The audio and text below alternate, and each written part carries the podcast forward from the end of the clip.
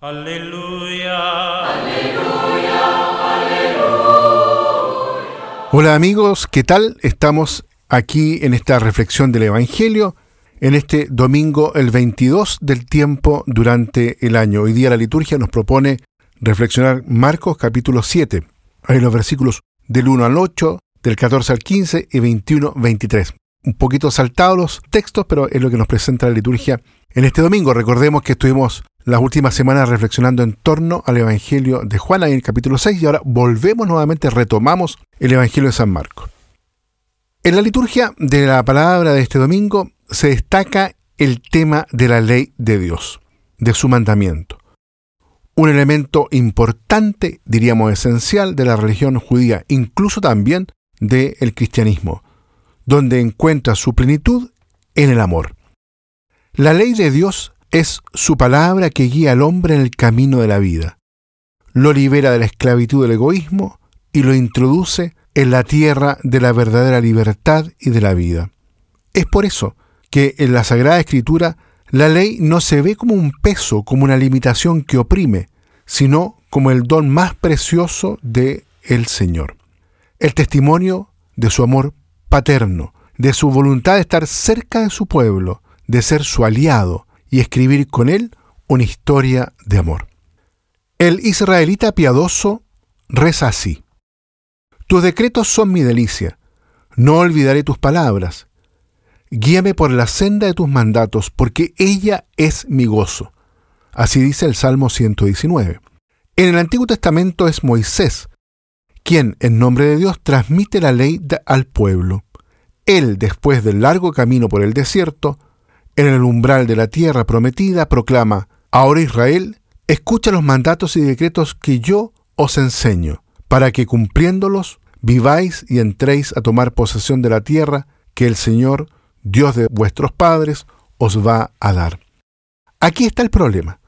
Cuando el pueblo se establece en la tierra y es depositario de la ley, siente la tentación de poner su seguridad y su gozo en algo que ya no es la palabra del Señor, en los bienes, en el poder, en otros dioses que en realidad son vanos, son ídolos. Ciertamente, la ley de Dios permanece, pero ya no es lo más importante, ya no es la regla de la vida, se convierte más bien en un revestimiento, en una cobertura, mientras que la vida sigue otros caminos, otras reglas, intereses a menudo egoístas, individuales o de grupos. De este modo, la religión pierde su auténtico significado, que es vivir en escucha de Dios para hacer su voluntad, que es la verdad de nuestra existencia. Y así vivir bien en la verdadera libertad y se reduce a la práctica de solo costumbres secundarias que satisfacen más bien la necesidad humana de sentirse bien con Dios. Y esto es un riesgo grave para toda religión, que Jesús encontró en su tiempo, pero que se puede verificar, por desgracia, también entre nosotros en el cristianismo. Por eso, las palabras de Jesús en el Evangelio de hoy contra los escribas y los fariseos nos deben hacer pensar también a nosotros.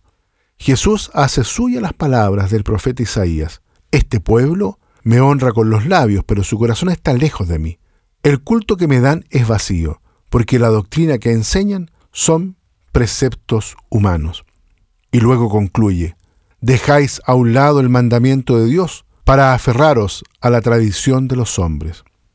El apóstol Santiago, en su carta, pone en guardia contra el peligro de una falsa religiosidad escribe a los cristianos, poned en práctica la palabra y no os contentéis con oírla, engañándoos a vosotros mismos. Queridos amigos, los invito entonces para que en este domingo nos podamos renovar justamente en lo central de nuestra experiencia religiosa.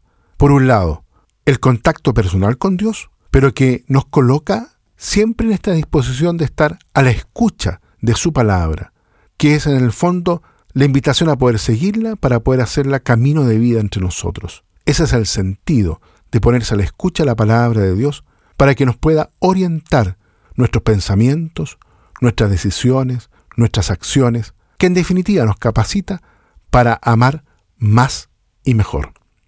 Que Dios los bendiga a todos y a cada uno.